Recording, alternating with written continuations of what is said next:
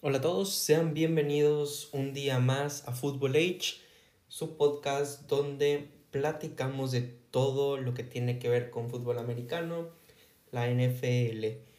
Y hoy traemos un tema eh, que ha causado bastante rigor en los últimos en los últimos días y es qué va a suceder con el coreback de los 49 de San Francisco. Es una situación bastante compleja la que tiene que tomar Kyle Shanahan para su ofensiva. Y como, nosotros, como ya sabemos, en el draft de 2021 los 49ers seleccionaron a Trey Lance con el tercer pick overall y dieron bastante capital de draft para moverse hasta el pick número 3 y seleccionar a, este quarterback eh, que decidieron que iba a ser un quarterback franquicia para ellos. ¿Cuál es el problema? Yo creo que se, se precipitaron mucho los 49ers al querer hacer este, este trade tan... Pues, pues sí, fue, fue muy arriesgado, fue muy acelerado, porque en realidad Trey Lance nada más jugó un año como titular en, en su universidad y fue en una división menor que, en la división que compite Alabama, Georgia, LSU, todas estas potencias, ¿no? Ohio State.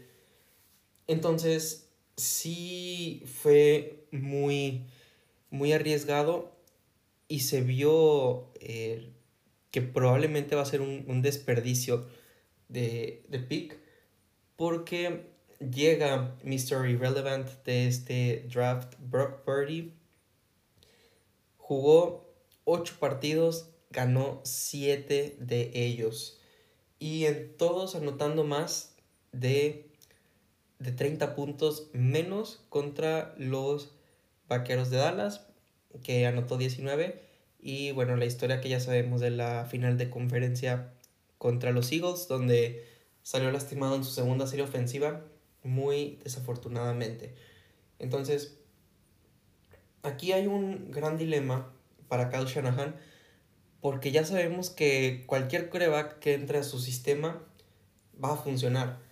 El problema es que como es un sistema de juego, en algún momento como los coaches, eh, coordinadores defensivos de la NFL se dedican básicamente a, a buscar hacer estrategias para amortiguar ofensivas poderosas y peligrosas, va a haber algún momento en el que van a encontrarle la mañita a Kyle Shanahan y no va a ser como ahora es que cualquier coreback que entra va, va a sobresalir.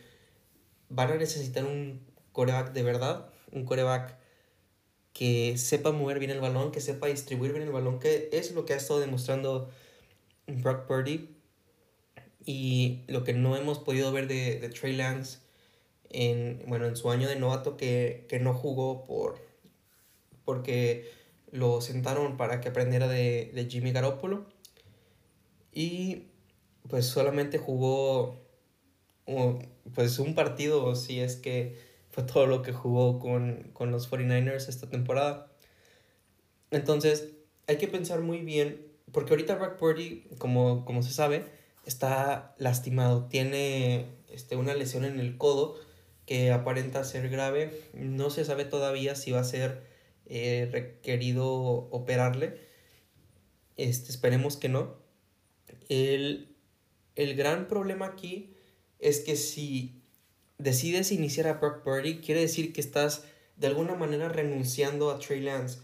Porque si tienes a, tanto a Brock Purdy como a Trey Lance, dices, con, con Trey Lance, yo invertí varias primeras rondas, invertí, invertí gran capital de draft, subí por él y lo tomé porque yo dije, yo tuve la decisión, en este caso el general manager de los 49ers, que él va a ser el coreback franquicia, él va a ser el coreback que nos va a llevar al Super Bowl, que nos va a llevar a ganar el Super Bowl, él va a ser nuestro MVP, e, él es, es él, él va a ser el, e, ese coreback que necesitamos. Pero llega Brock Purdy, un pick número 252 del draft, el último del draft, y en siete partidos demostró que él puede ser el titular. De hecho, antes de la lesión de, de Brock Purdy, en la semana 17 o 18 por ahí, Kyle Shanahan había anunciado que Brock Purdy iba a comenzar el año, en la temporada de 2023 siendo el coreback titular por encima de Trey Lance. Si ambos estuvieran sanos, iba a comenzar Brock Purdy. Eso fue lo que había dicho Kyle Shanahan. Y entonces esta oportunidad que se le acaba de abrir a Trey Lance de, de demostrar que él puede ser el, verdadero coreback de los, de los 49ers y, y tener a Brock Purdy como, como un backup, pues sería lo, mejor que, le podría pasar. Va a tener la temporada para, para demostrarlo. ¿Cuál es el, el, problema? El problema es que si se vuelve a lesionar porque tuvo una lesión en, en su primer juego, en su segundo juego, y, y quieras o no, te quedas pensando, di bastante, no vaya a ser que sea propenso a lesionarse y vaya a ser un, un total desperdicio todo lo que, lo que pague por él. Entonces, va, va, a tener que aprovechar muy bien esa oportunidad que se le presenta, porque si no, en el momento en, en, el, que, en el que Purdy tenga salud, pueda lanzar el balón, lo van a mandar a la banca y va a entrar este coreback y, y lo va a terminar de, de, de sentar. Entonces, e, esta, esta situación es, va a ser crítica para, para Trey Lance. Tiene que aprovechar que Purdy se lastimó para él desarrollarse en esta offseason, en conocer más a sus receptores, porque, lo repito, nomás estuvo una semana, si no es que dos semanas con ellos. No los conoce tan bien como los conoce ahora Brock Purdy. Entonces, tiene que empezar a, a, tener conexiones como la tuvo Purdy con George Kittle, el tight end, para, para que de alguna manera su, su, equipo le tenga la confianza.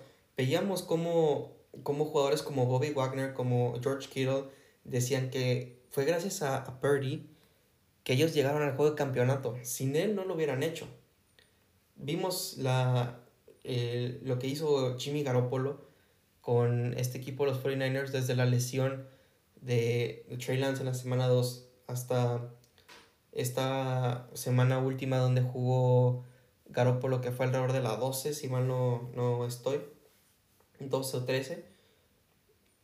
Y, y no lo hizo del, del todo mal.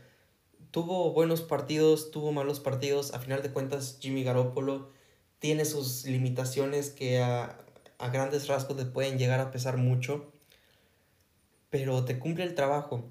Y yo creo que Jimmy Garoppolo no va a regresar a 49ers porque si regresa sería como, como un coreback 3 y te va a cobrar bastante dinero eh, como para que le pagues para que sea tu coreback 3.